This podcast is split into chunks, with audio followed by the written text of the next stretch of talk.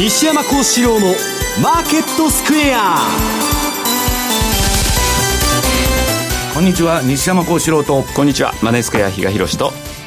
皆さんこんにちはアシスタントの大里清です。ここからの時間はザンマネー西山幸四郎のマーケットスクエアをお届けしていきます。大引けの日経平均株価小幅続伸となりました。終値42円37銭高。21,685円90銭ですさあ西山さんニューヨークダウは最高値となりました、はい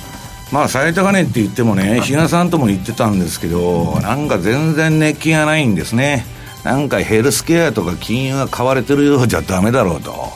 まあ、アメリカの株っつったらやっぱハイテク IT がいけないとダメなんですね。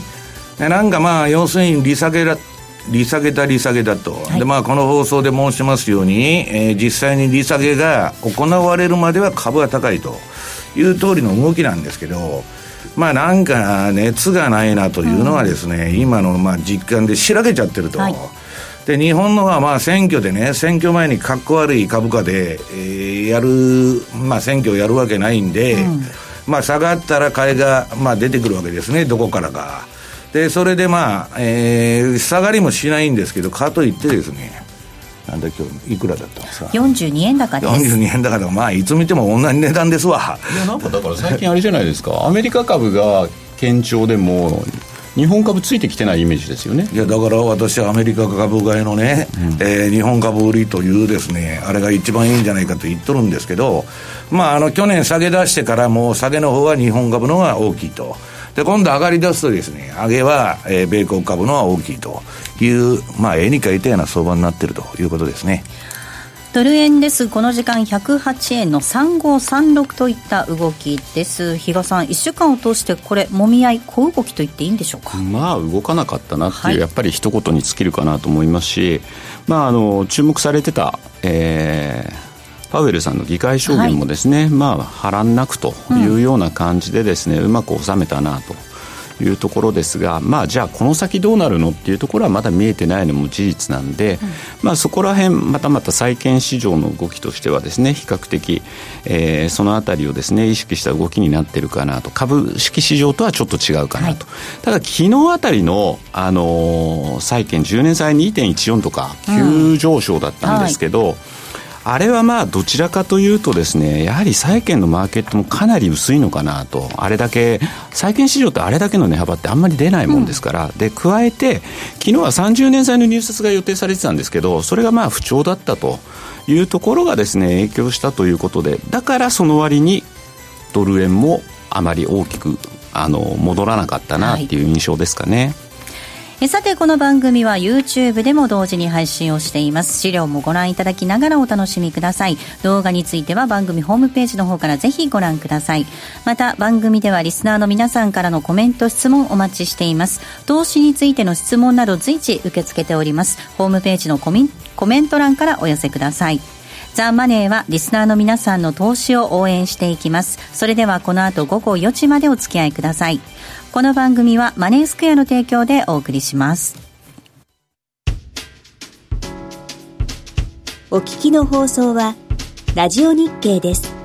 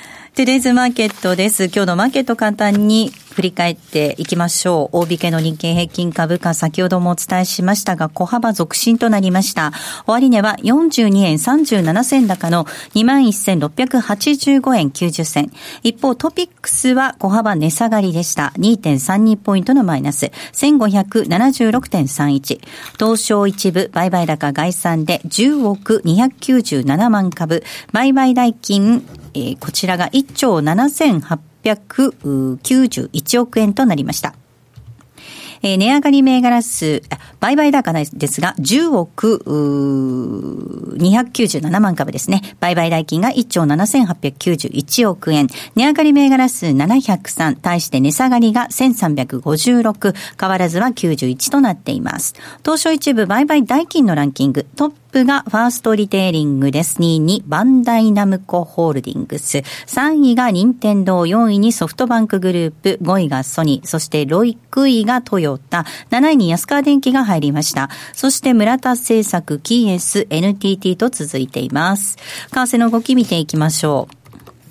ドル円この時間108円の3435です。ユーロ円が122円の丸713。そしてユーロドルが1.126770での動きとなっています。ではマーケットのポイント、比嘉さんお願いいたします。はい。さっき大沢さんが言ってたあの出来高とかって言ってもあれもやっぱ少ないと思ったのは、やっぱその通りですよね少ないですね、はい、引き続き2兆円割れています、うん、でまああの今週に関してはもう本当に注目されてたのがえー、パウエル議長の議会証言ですね、半期に一度ということで、どういった形、まあ、トランプさんからは下げろ下げろの、えー、圧力をかけてる、かけられる中ですね、どういうふうなですね、えー、回答を見せるのかというようなところだったんですが、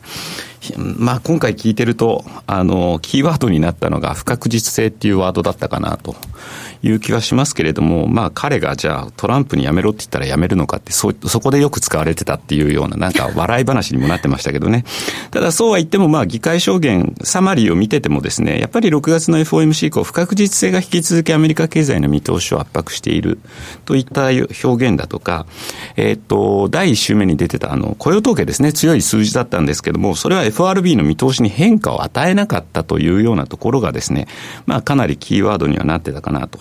いうところで、まあ、えー、まあ、今回のその、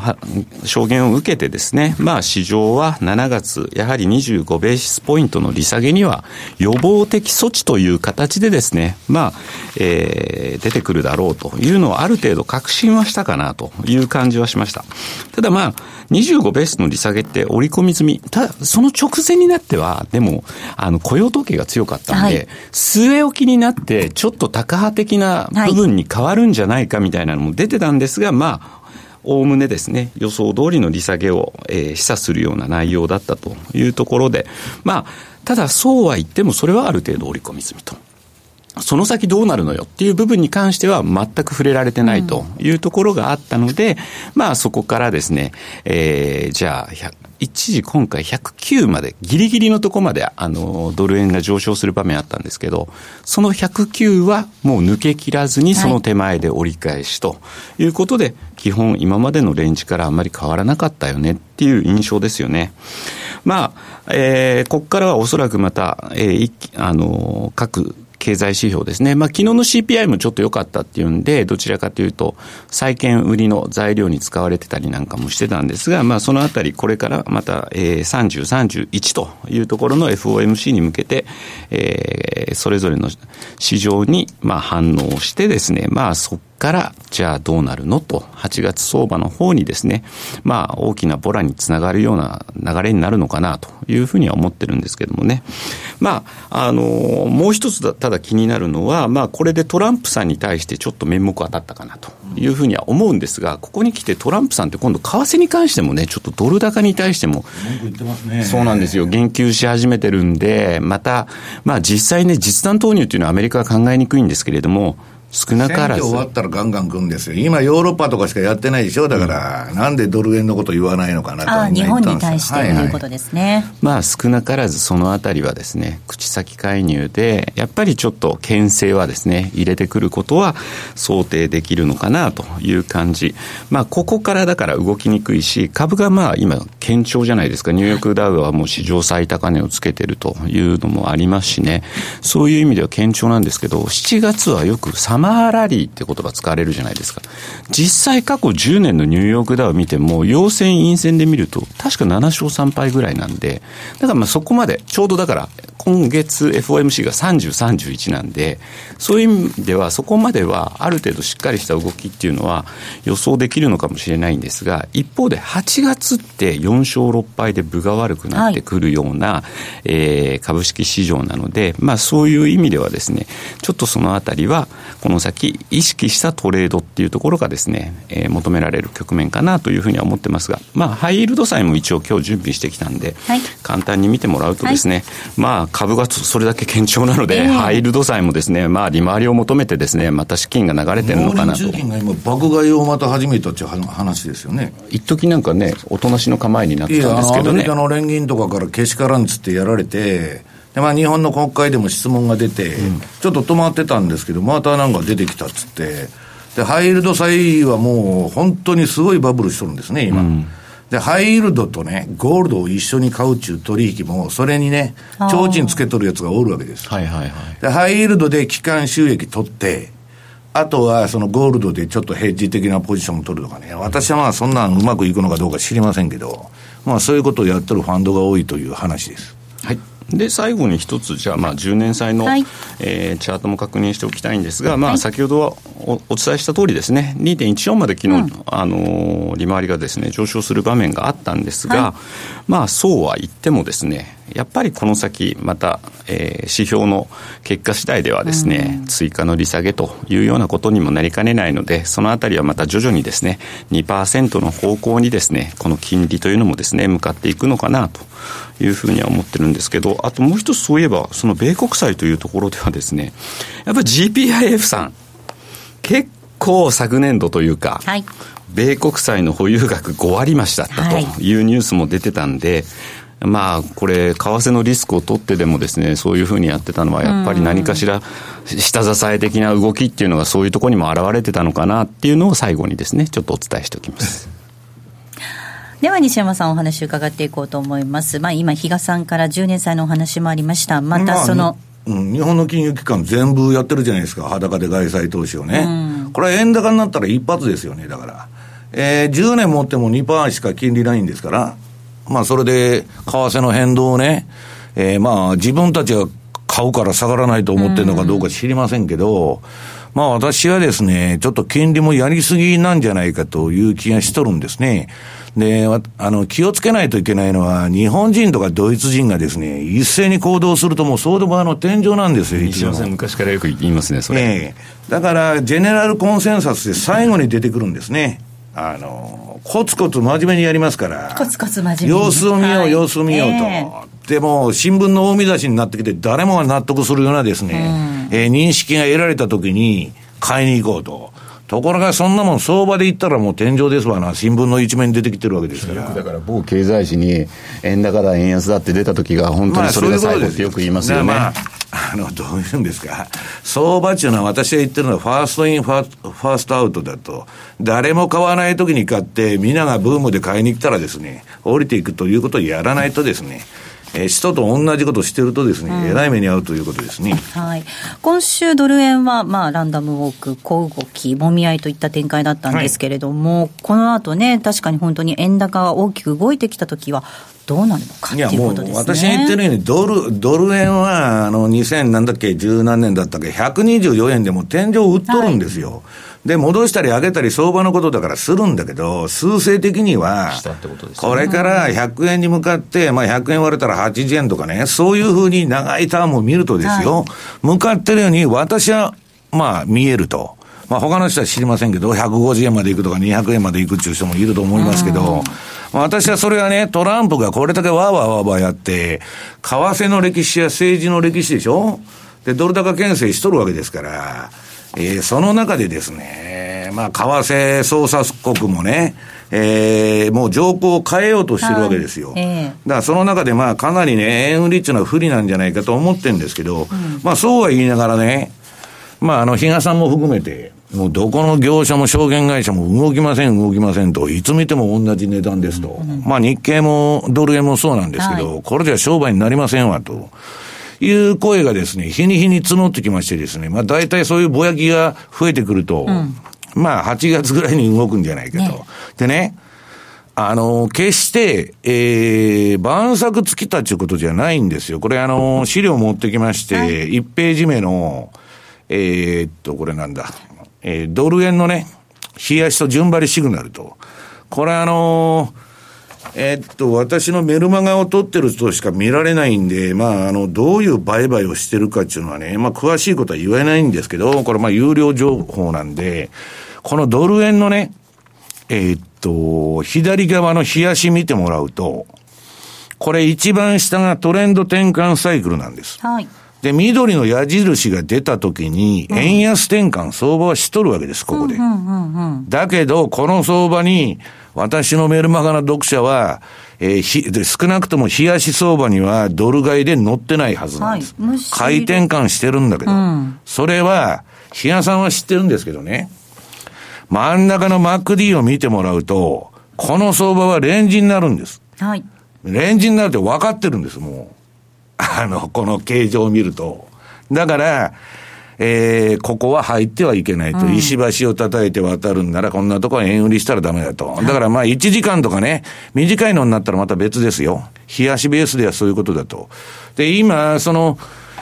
右の方のチャートを見てもらうと、はい、うん、これはもう標準偏差も ADX もね、まあ真ん中の、はい、もうピークアウトして、調整で典型的な横ばいレンジ相場なんです、これも。で、チャートがね、オレンジになると売りで、緑になると買いなんですけど、まあこれ、何の今トレンドもないということなんですね。はい、だからまあ選挙前にね、えー、めちゃくちゃな円高になるとまた困るんで、まあ下はまたね、なんかわけのわからんとこが買いに来ると。うんいうことで、まあ、そんなことばっかりやってるからですね、動かないということですね。だから株もそうなんですね。もう、マニプレーションが、要するにその相場操縦みたいなのが行われてる市場っていうのは、少なくとも、えー、資本の原理で言えば、社会主義的なね、市場なんで、ファンドが入ってこないんですね。まあ、だからそんな相場が続いてると。で、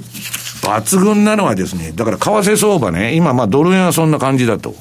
で、次皆さん、ユーロドルとポンドドルの冷やしと逆張りしくなると。動かんかったら逆張りしたらええんだと言ってるわけです。で、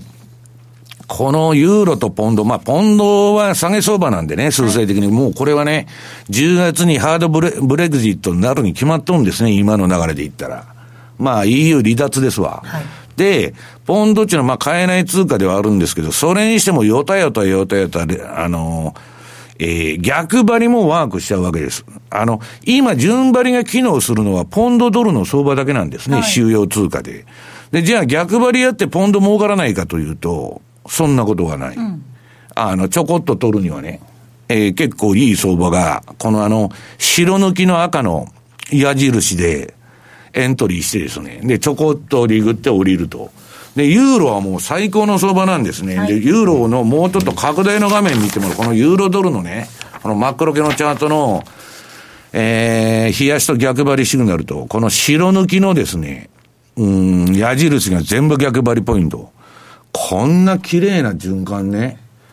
まあ私が相場やっててもですよ、この2000なんだっけ、えー、19年に入ってから、ほとんど逆張りがワークしてるわけです。はいまあ、だから、その、悪い相場じゃないんだけど、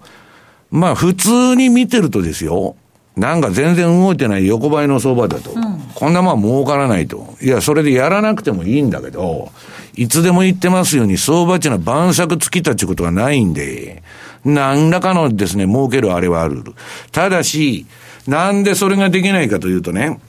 私が出してるその標準偏差とか ADX、これで今トレンドがあるのかないのか、これは週足見たらいいんですけどね。それをチェックしないから、今相場が持ち合いなのか、トレンドが出てるのか、全然わからないわけです。バーっとチャートだけ見てるとなんか全然動いてない相場だと。めちゃくちゃいい相場なんですね。ずっとしてて、ね、私もこの番組でもユーロドルの売りからなんつって1.1214っていうのはずっと言ってたんですけどね。うん、でね、ユーロは、じゃあ、次にユーロドルの、えー、っと、冷やしと、フィルター付き逆張りシグナルというのが出てるんですけど、これもね、今、ユーロは、まあ、レンジっぽいと言いながら、200週の移動平均のずっと下におるわけです。うん、これは、この間は、下のね、この買われすぎ、売られすぎのストキャスのラインが出てるんですけど、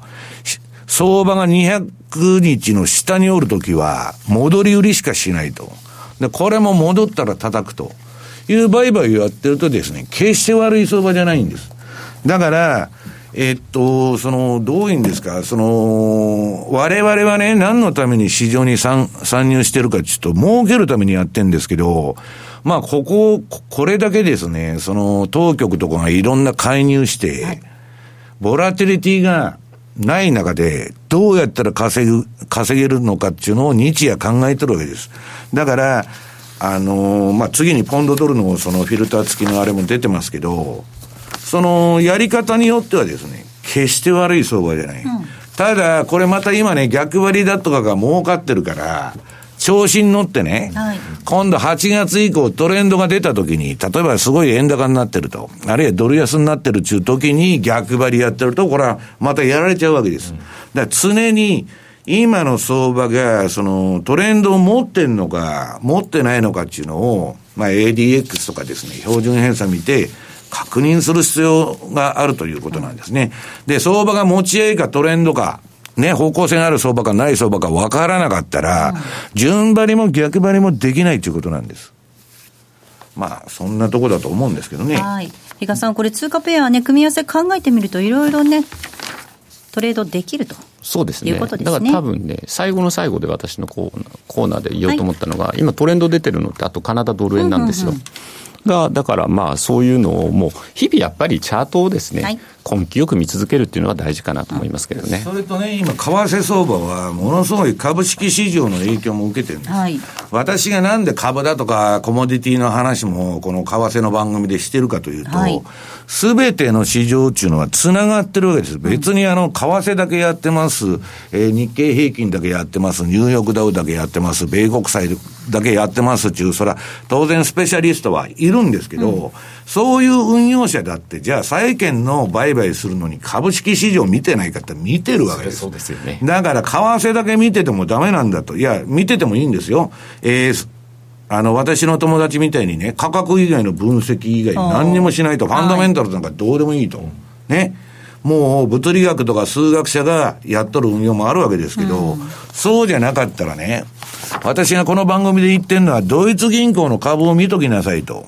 いう話なんですよね。で、ドイツ銀が下がり出したらまずいと。リスクオフだと。で、今このドイツ銀行の皆さん資料を持ってきて冷やしを見ますと、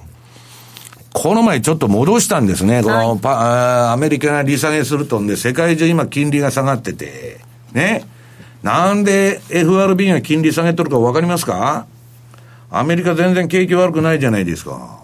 危ないとこがあるからなんですよ。ね。で、もうドイツ銀行は日本からも完全撤退じゃないですか。アジアから、まずアジアからますね。ええ、はい。だから、まあ、儲からないとこから先に撤退するってこと、まあ、アメリカも事実上もうもぬけの殻ですよ。もう、あの、退職者のね、私の友達もクビになってますけど、えー、机の上に段ボール積んでビール飲んでるとみんな。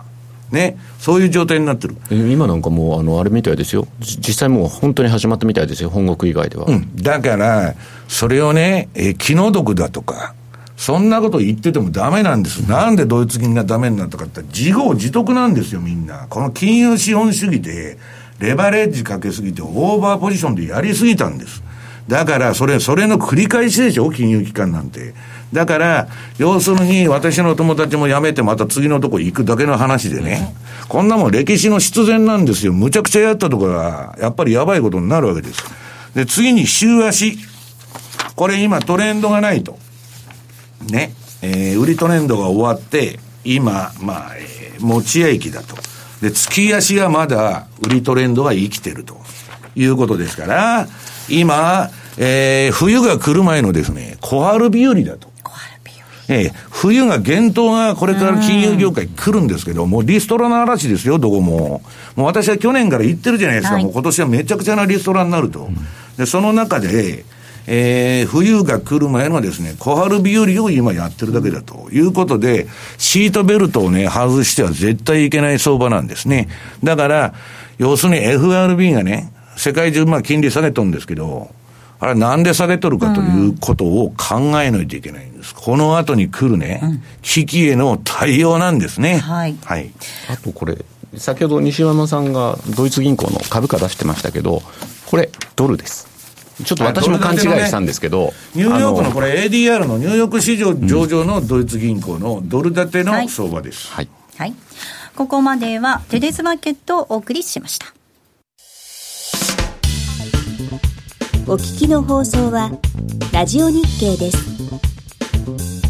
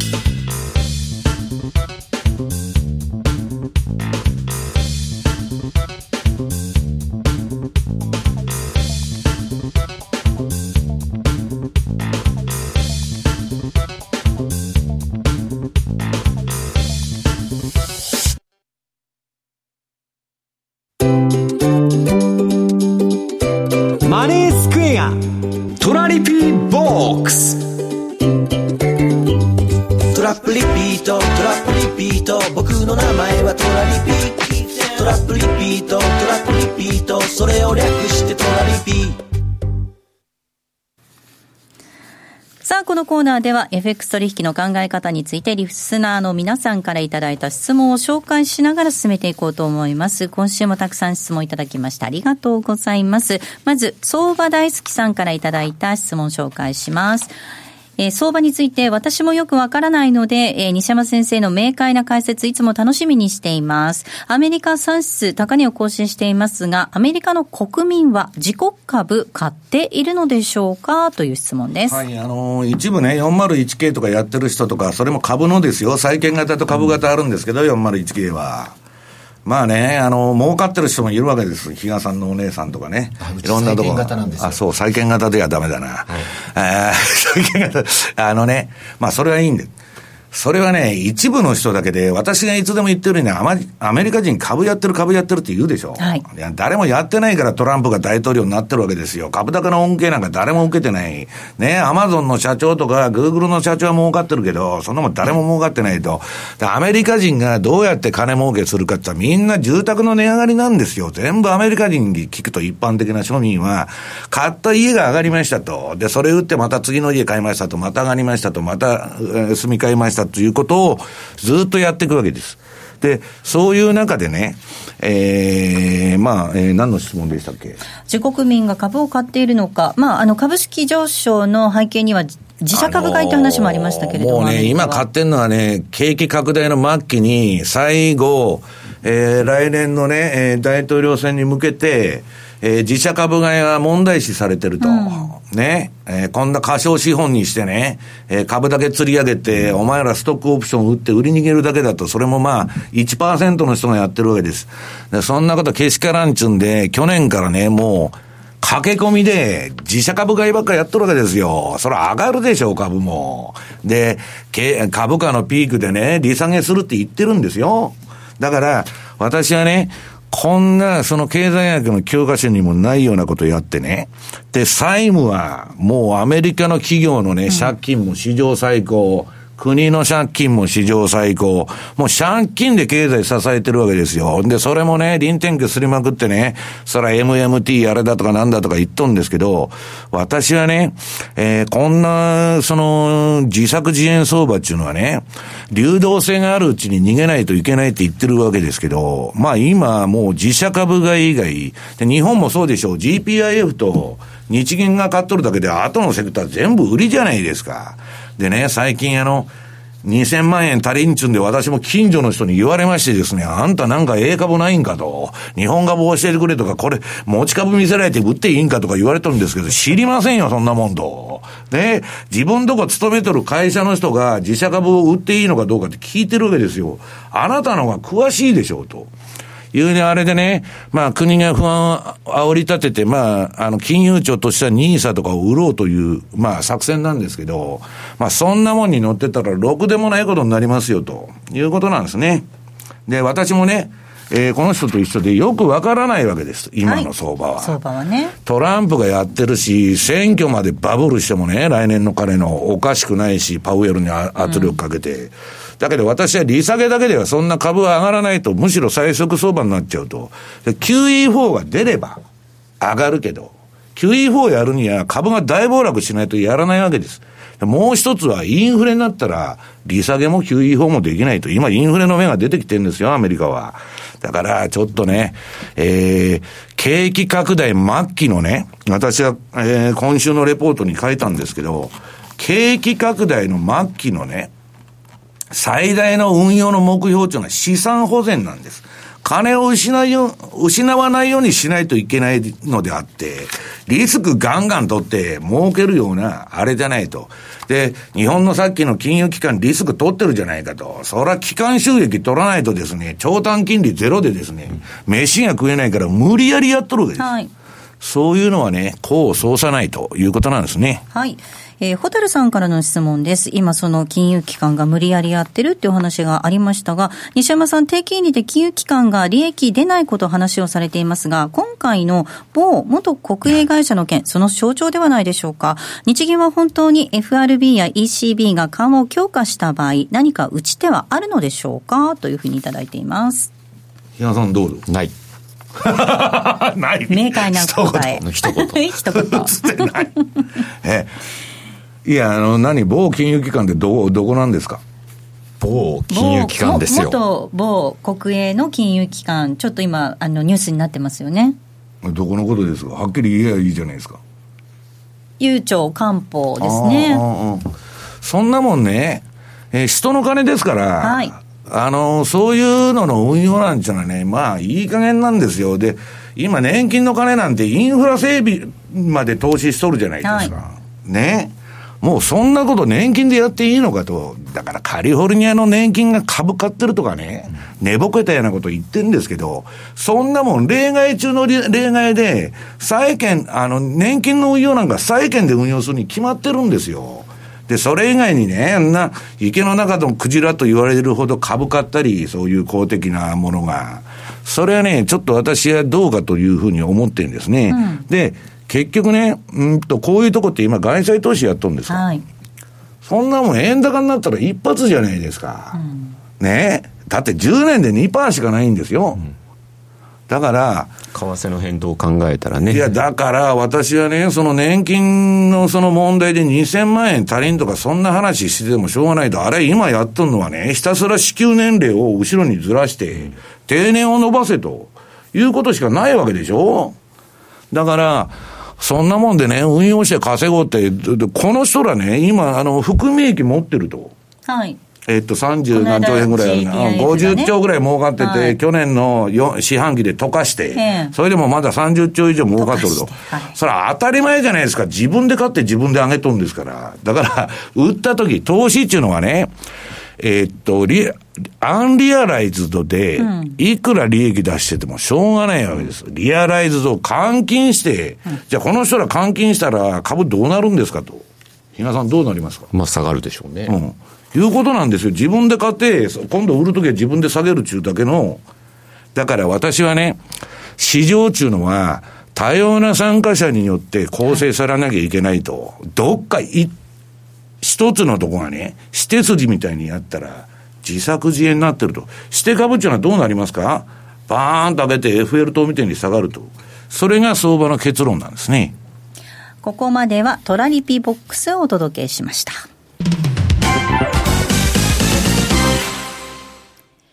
FX 運用をお考えならマネースクエアで、特許取得のオリジナル注文、時間を資産に変えるテクノロジー、トラリピがお客様の相場感をしっかり活かしながら、でも手間暇のかからない快適な運用をサポートいたします。今、ラジオをお聞きの皆様にさらに嬉しいお知らせです。ついにマネースクエア FX のお取引手数料がすべて無料になりました。お客様の戦略に応じた運用スタイルをより実現しやすい環境をご用意いたしました。その他にもトレードシステムの刷新や新通貨ペア、メキシコペソ円の導入でお取引環境はますますパワーアップ。これからもマネースクエアは中長期的な資産形成を目指す投資家の皆様を様々な形でサポートいたします。まだマネースクエアの口座をお持ちでないという方、ぜひこの機会に口座開設をご検討ください。今なら FX 新規口座開設キャンペーンを実施中です。詳しくはザ・マネー番組ウェブサイトのマネースクエアキャンペーンバナーをクリック。毎日が財産になる。株式会社マネースクエア。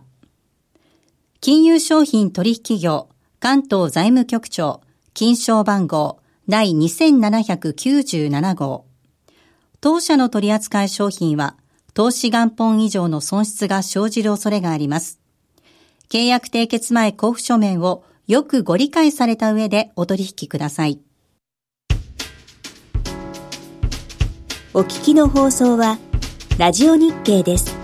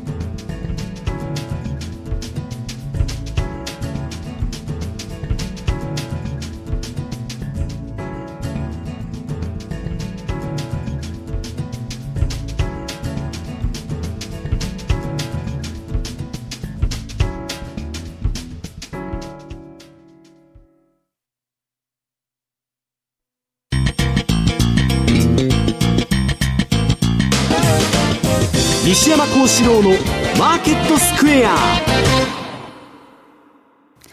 さあ、このコーナーではマーケットの見方について西山さんにいろいろな角度で教えていただきます。今日のテーマ、債務危機と株式投資ということです。はい。えー、っとですね、今ね、結局こんなめちゃくちゃな政策やってても、要するにね、去年の2018年1月が私は世界景気のピークだったと言ってるわけですけど、まあそこからトランプが、財政出動をやったと。で、今は何やるかって言ったら、この7月の末にも株価のピークで、先ほどの3市場とも最高値で、また株を押し上げるような、えー、利下げをやると。押し上がるかどうかわかりませんけどね。で、そういう、まあ、むちゃくちゃなことをやっとんですけど、これずっとやってるとね、えー、っと、今、貿易戦争やってるわけでしょ？関税。はい。で、これは物価高の要因なんです。で、もう一つはね、アメリカの、まあ、いつでも言ってますように、最大のね、ディスインフレを維持できた要因であった、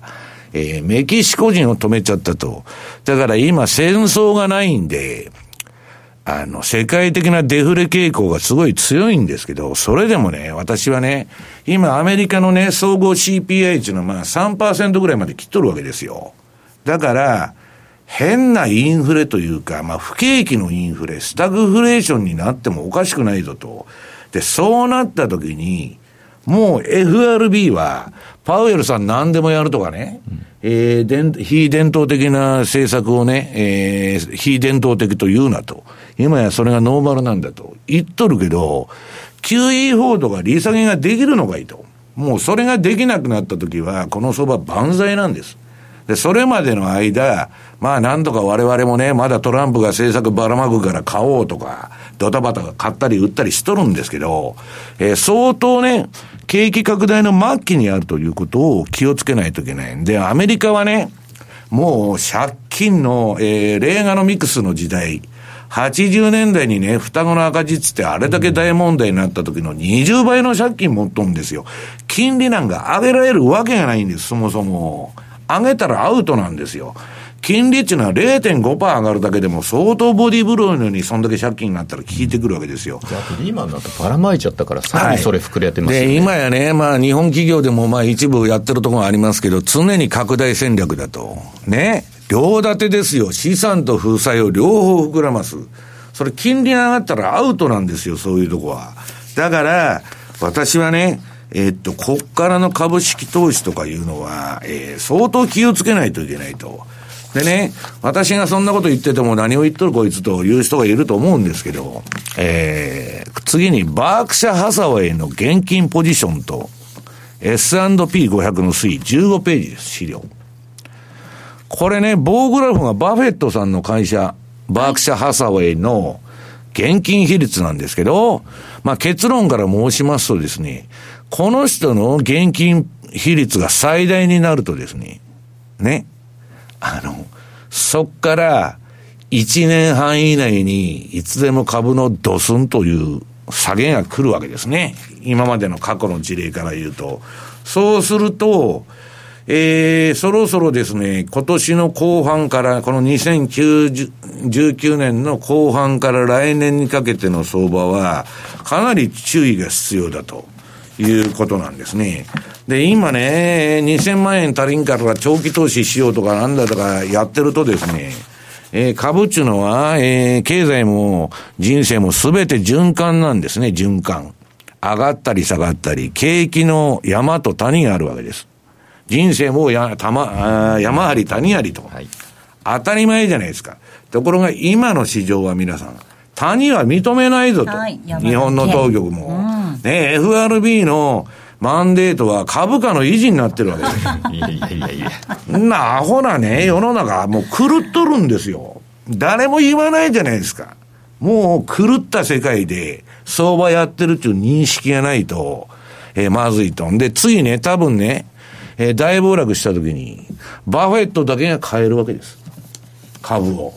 ね、大札さんも比嘉さんも私も株買ってて、皆さんと一緒に落ちていきましたと。下げに巻き込まれましたと。で、買う金がありませんと。いつでもリーマンショックでも、えー、ドットカム、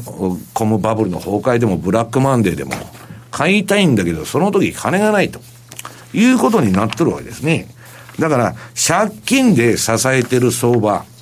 これはね、えー、インフレになったらもう終わりなんです。はい、で、今ならないからいいんだけど、私はね、アメリカの物価から何から全部じりじり来て、で、話聞いてるとヨーロッパから、まあ日本もそうですけど、人件費がこれから、よこせよこせと、だって日本の、えー、大企業なんてね、ものすごい内部留保貯めとるわけですから、賃金として出せよというね、えー、ことが、分配の問題が、えー、世界を、えー、今動かしてるわけですから、向こうのオカシオ・コルテスとか、ああいうね、アメリカも社会主義的な運動が、あれしとると。で、トランプだってアメリカに全部会社持ってこいってやってるわけですから、どんどんコストプッシュするわけです。その中でね、えー、会社としてはコストが上がるわけですから、はい、株が上がるのかと、いうことを冷静に考えた方がいいんじゃないかなという気がしますけどね。はい。えー、アマゾンの株価最後見ますか？どうしますか？いや、アマゾンは、はい、まあ、えっと、先週やらなかったっけ？要するに、アマゾンを買って SP を売るとか、はい、あるいはトピックスを売って SP500 米国債のを買うとか、うん、そういうことを、えー、保険付きのね、ヘッジ付きの運用と言っとるんですけど、うん、もうバブルするか、バブルが崩壊するかわからんような、はい、相場のね、最終段階に入ってるわけですから、今これからの相場は。だから、その中でね、私はね、なんか一方にものすごくポジションを傾けるっていうのはね、うん、まあかなり、えー、怖いなという感じが私はしとるんですけどね。はい。ここまではマーケットスクエアをお届けしました。マーケット投資戦略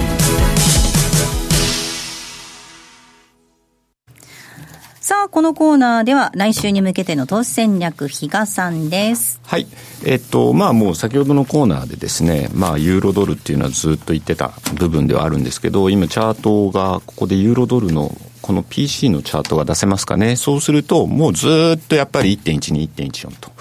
いうところのもうレンジでずっと動いてるのはもうこれ変わりないんですが、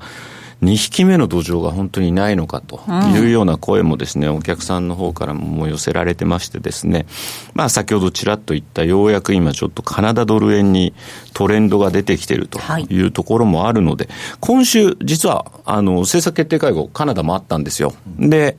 据え置き、はい、で1.75ってやっぱ高いっすよねと、ここからアメリカが今度もし下げたとしたら2から2.25になるわけで、うん、そことそんなに変わらないと、まあ、いずれもしかしたらそ追随するっていう話になるかもしれないんですが、今、世界的にどんどんどんどんあの政策金利も下げよう、下げようという動きが強まってる、はい、オーストラリアしかり、ニュージーランドも来月下げるとかっていう話、新興国もどちらかというと、今、そういう流れなんで株価が最高値で景気いいのに利下げするんですか、うん、世界っていうのがね、本当によくわかんないですよね。どっかだからなんか危ないことが起きとるということでしょ、うん、我々が知らない。はい、えー、水面下で、まあ、だからそういう意味で、今ここのカナダドル円はもうこの流れ、うん、買いのトレンド今ちょっと乗ってっても面白いのかなというところをですね、ちょっとあの今日はお伝えをしたかったなというところですね。はい、カナダドル円冷やしで買いのトレンド出ております。えここまでは投資戦略のコーナーお届けいたしました。さてここで特別番組のお知らせです。7月15日海の日ですが朝10時から夕方6時まで。朝10時から夕方6時まで。ラジオ日経マネースペシャルリスナー感謝デーをお送りいたします。豪華顔ぶれでお届けするスペシャルプログラム。ザ・マネーも2時30分から104、え、110分間。110分のホリデーバージョンでお届けする予定です。出演は我らが西山幸四郎さん杉村富夫さん。小野田誠さん佐藤隆二さんです。ぜひお楽しみいただければと思います。そしてそしてなんと大鳥のプログラムは西山さん音楽番組がまた、はい、また。あの、ミュージックボヤージアンソロジーっていうのをですね、うん、えー、4月末と5月にやったんですけど、はい、まあ、結構好評だったということでまたやれということでですね、はい、えー、今回もやるんですけど、はいえー、前回をですね、えー、しのぐいい番組ができるのかなとい。うふうに思ってますけど、はい、ミュージックボヤージアンソロジーは4時20分から6時まで4時20分からの放送となります。ぜひこちらも。ね。西山さんは。働きますね。働きますね。楽しみになさっていただきたいと思います。7月15日海の日は朝10時から夕方6時までリスナー感謝デーをお届けいたします。さて最後に為替確認しておきたいと思いますが動いてないですね。動いてないですかね、うん、ドル円がこの時間108円の3334動いてないですね、うん、ユーロ円が122円の丸611 ユーロドル1.271から73あたり。カナダドル円も見ていこうかな83円の1520あたりでの動きとなっておりますがまああの利下げがあっった後のマーケットちょっと注意しておきたいでしょうかね。と思いますよ。うん